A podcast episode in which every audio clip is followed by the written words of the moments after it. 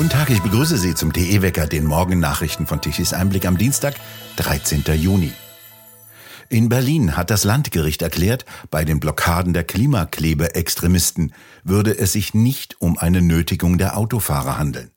Angesichts angekündigter Blockaden sei den Autofahrern ein Umsteigen auf den öffentlichen Nahverkehr oder das Einplanen von mehr Zeit generell möglich. Außerdem sei die Blockade von etwas mehr als einer halben Stunde hinsichtlich der üblichen Stauzeiten in Berlin moderat, wie es in einem Beschluss des Landgerichtes heißt, über den der Berliner Tagesspiegel berichtet hat. Demnächst beginnt eine Reihe von Gerichtsverhandlungen, unter anderem gegen den Hersteller der gentechnischen Impfstoffe BioNTech. Der Grund schwere Nebenwirkungen der sogenannten Corona-Impfung. Mehr als 100 Zivilklagen sollen gegen die Hersteller der Impfstoffe in Deutschland geführt werden. Auch in Frankreich haben bereits erste Zivilprozesse gegen die Hersteller begonnen. Abgesagt wurde am Montag in Hamburg der erste Prozesstermin, bei dem der Mainzer Impfstoffhersteller BioNTech auf Schadensersatz verklagt wurde. Eine Ärztin soll durch die Covid-19-Impfung schwere Nebenwirkungen erlitten haben. Sie leidet nach eigenen Angaben unter Atemnot und Herzrhythmusstörungen, bis heute noch unter Schmerzen im Oberkörper sowie unter Erschöpfung und Schlafstörungen. Sie hat den Hersteller BioNTech auf ein Schmerzensgeld in Höhe von mindestens 150.000 Euro verklagt. Hersteller BioNTech hat erklärt, dass der Konzern die dargestellten gesundheitlichen Beeinträchtigungen auf Grundlage aller zur Verfügung gestellten Informationen sorgfältig geprüft habe und zu dem Ergebnis gekommen sei, dass die Klage unbegründet ist. Grund für die vorläufige Absage am gestrigen Montag ist ein Befangenheitsantrag des Anwaltes der Klägerin gegen den Richter. Morgen schließen bundesweit die meisten Apotheken. Sie starten einen sogenannten Tag der Apotheke, an dem Lieferengpässe bei Medikamenten, wachsende Bürokratie und Nachwuchssorgen beklagt werden. Gegen Zukunftsklau heißt die Initiative der Bundesvereinigung Deutscher Apotheken. Bei manchen Apotheken seien etwa 500 Lagerartikel aktuell nicht mehr lieferbar. Gleichzeitig werde die finanzielle Lage der Apotheken schwieriger, sagt beispielsweise der Apothekerverband Rheinland-Pfalz. Apotheken würden sich nicht mehr rechnen und müssten geschlossen werden. Der Spitzenverband der gesetzlichen Krankenkassen erklärte, die Vergütung der Apotheken steige Jahr für Jahr aufgrund immer höherer Preise für die einzelnen Arzneimittel. Währenddessen stellte sich der Bundesrat hinter die Forderung der Apotheken und fordert unter anderem eine Strategie zur Errichtung und Vorhaltung von zentralen Arzneimitteldepots, um die Versorgung der Bevölkerung mit Arzneimitteln zu sichern. Außerdem fordert der Bundesrat, den zusätzlichen Arbeitsaufwand für Apotheken zu kompensieren und die eigene Produktion und Forschung für Medikamente zu stärken und zu fördern. Polen zieht gegen das Verbrennerverbot der EU vor Gericht und will den Beschluss der Energieminister kippen. Die polnische Klimaministerin kündigte gestern an, die Regierung in Warschau werde in den kommenden Tagen Rechtsmittel vor dem obersten EU-Gericht einreichen. Sie hoffe, dass sich andere Länder anschließen werden, wie sie sagte. Polen hatte bereits Ende März gegen das Aus von Benzin- und Dieselmotor gestimmt, nachdem Neuwagen ab 2035 keine CO2-Emissionen mehr ausstoßen dürften. Dies würde das Aus von Benzin- und Dieselmotoren bedeuten. Die polnische Regierung nennt diese Pläne unrealistisch und befürchtet steigende Preise für Autos. Außerdem wendet sich Polen gegen weitere Vorschriften des sogenannten EU-Klimaschutzprogrammes. In Italien ist Silvio Berlusconi gestorben. Der mehrmalige Regierungschef Italiens erlag im Alter von 86 Jahren einem Krebsleiden, wie italienische Medien berichteten. Er war zuvor länger in der Klinik behandelt worden. Marco Galina, an Sie die Frage, was ist er denn gewesen? Ein Schurke, ein Messias, ein großer Politiker? Ja, von allem etwas, würde ich sagen. Wobei beim großen Politiker, ich würde sagen, er war ein wichtiger Politiker und er war eben nicht nur Politiker. Ähm, er hat, was man immer dazu sagen, ein Leben vor der Politik gehabt. Das ist heute sehr selten geworden, dass wir Menschen haben, die in der Politik sind und mehr als eine politische Vita haben. Man hat ihm immer vorgeworfen, er würde seine Medienmacht ausnutzen, aber man muss sagen, er ist auch der erste Mann gewesen, der eine Gegenöffentlichkeit erst geschaffen hat, indem er private Fernsehsender zu einer Gegenmacht gemacht hat, die eben auch als Alternativmedien damals fungierten. Und das war nicht so schlecht, wie es heute immer erzählt wird. Das ist das eine. Das andere ist sein großer Verdienst, was äh, den italienischen Sport angeht, insbesondere den Fußball. Der AC Mailand ist eine Kraft, die man kennt. Und äh, diese Unterstützung des AC Mailand hat auch in der italienischen Sport- und Fußballwelt insbesondere etwas bewirkt und auch dort eher zum Positiven äh, in dem es Konkurrenz gab, in dem es Ansporn gegeben hat. Es gibt natürlich äh, bekannterweise auch diese Bauprojekte in Mailand, wo er, muss man auch sagen, mit ein paar zwielichtigen Methoden gearbeitet hat, aber die trotzdem auch seiner ähm, Wahlheimat äh, gut getan haben. Und dann würde ich sagen, können wir über das Politische reden, wo wir eine sehr gemischte Bilanz haben. Das, was Berlusconi war, ist äh, besser als sein Ruf, was allerdings nicht heißt, dass er selbst gut gewesen sei. Das Erstaunliche, er hat ja für Stabilität in einem Italien gesorgt, in dem kaum eine Regierung über zwei bis drei Jahre gehalten hat. Wie hat er denn das geschafft? Ja, Berlusconi ist, äh, das liest man jetzt in den letzten Tagen bei den Medien immer wieder, ein, ein Populist, sogar der Ur Typus des Populisten soll er sein. Das äh, bezweifle ich. Wir haben auch in Europa davor und danach und auch zeitgleich Populisten gehabt. Ähm, ich sage immer, mich wundert immer, dass man nicht die Parallelen zu Gerhard Schröder beispielsweise gesehen hat, der ja zeitgleich im Amt war. Und ähm, genauso wie Schröder hat er, zumindest in seiner guten Zeit, wie auch Schröder, sehr genau gewusst, so was die Volksseele bewegt hat. Und äh, obwohl Berlusconi natürlich äh, wusste, wie man an sich anzieht, wie man sich benimmt, wie man mit Messer und Gabel ist, äh, weil Berlusconi zugleich jemand äh, aus dem Volk war und auch immer eine Volksnähe gewahrt hat, obwohl er ein Multimillionär äh, gewesen ist und obwohl er zu der Upper Class gehört hat, hat er immer das Gefühl gegeben, er sei einer von den kleinen Leuten, weil er kam ja ursprünglich eben auch nicht aus der Oberschicht. Er hat sich ja hochgearbeitet. Man kann jetzt auch wieder sagen, es ist alles mit rechten Dingen zugegangen, das kann alles sein, aber er ist niemand gewesen, der mit einem goldenen Löffel im Mund geboren wurde, weswegen ja auch ein großer Teil seiner Popularität auch noch bis zu seinem Tod bei den Italienern, die ihm treu geblieben sind, daraus bestand.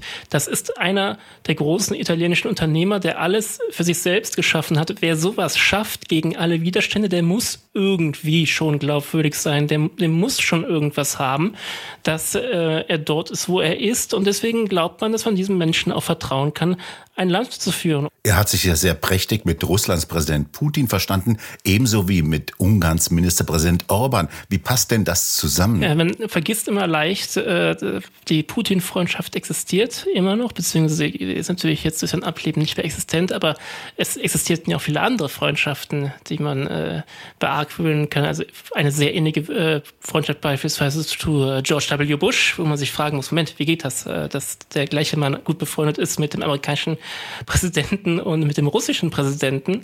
Dann dieses Verhältnis zu Gaddafi in Libyen. Berlusconi hat, da sieht man ja da auch diese Parallele zu Trump, immer so dieses Verhältnis zu Leuten gehabt, man macht mit denen Deals. Ja, das, der Deal, bevor Trump damit äh, so aufgefallen ist, hat äh, Berlusconi den auch schon immer wieder gepflegt und das auch schon vor seiner äh, politischen Laufbahn. Und man macht mit dem einen Deal und den einen Deal, man lädt äh, Putin nach Sardinien ein, dafür wird man dann von Putin auf dessen Villa eingeladen oder man geht zu George W. Bush auf die Ranch oder eben zu Gaddafi, Gaddafi ins Zelt. Das ist eine äh, Lebensart bei Berlusconi nach dem Motto, ähm, wenn du in Rom bist, verhalte dich wie ein Römer und wenn du im libyschen Zelt bist, verhalte dich wie ein Libyer, um es mal so auszudrücken. Gestürzt wurde er schließlich 2011 durch ein Komplott, das die EU, Merkel, die war mal Kanzlerin, und der französische Präsident Sarkozy mit Hilfe der EZB inszeniert hatten.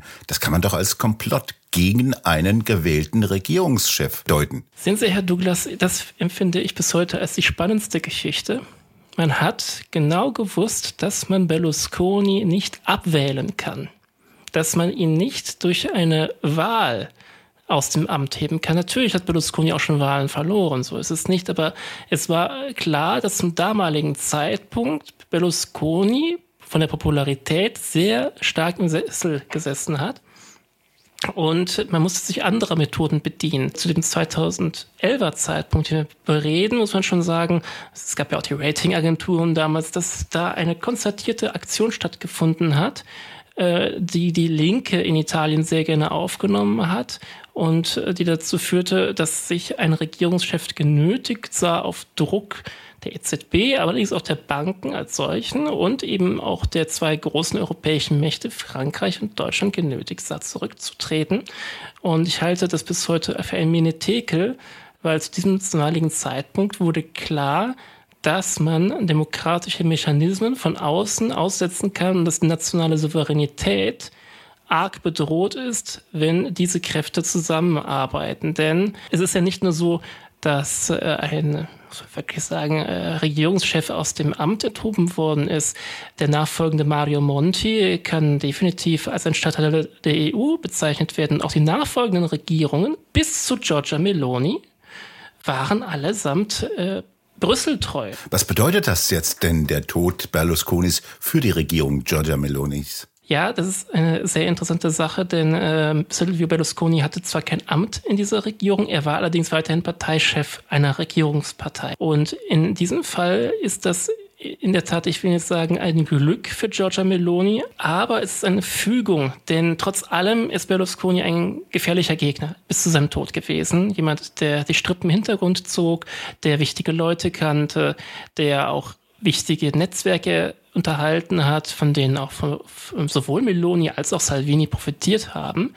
Ähm, das fällt jetzt weg, das ist vielleicht die nicht so gute Seite, aber es fällt eben auch ein gefährlicher Konkurrent weg, der immer mit Vorsicht zu genießen war, der immer wiederkommen konnte, der immer das Stehaufmännchen gespielt hat und damit ist eine Gefahr gebannt. Eins war Berlusconi in jedem Fall unterhaltsam. Meine Lieblingsszene mit Berlusconi, die ich in Erinnerung habe, ist noch jene bei dem NATO-Gipfel in Kehl am Rhein am 4. April 2009. Berlusconi steigt aus seinem Auto aus, Handy am Ohr, geht an den Rhein, dreht Merkel, die auf ihn wartet, ihn begrüßen will, den Rücken zu und telefoniert weiter.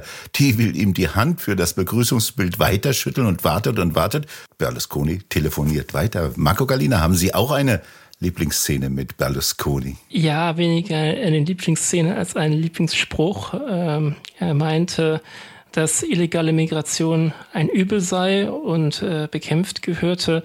Allerdings äh, würde er eine Ausnahme machen, wenn es schöne Frauen seien, die könnten jederzeit nach Italien einwandern. Marco Gallina, vielen Dank für das Gespräch und die Erinnerung an Berlusconi. Danke sehr. Mit einem 3 zu 3 gegen die Mannschaft der Ukraine beendete die deutsche Fußballnationalelf gestern Abend das erste von drei Freundschaftsspielen, ein Jahr vor dem Start der nächsten Europameisterschaft, die in Deutschland stattfindet. Gestern pfiff das Bremer Publikum die Nationalelf immer wieder aus. Die nächsten beiden Freundschaftsspiele finden am Freitag in Polen und am kommenden Dienstag gegen Kolumbien statt.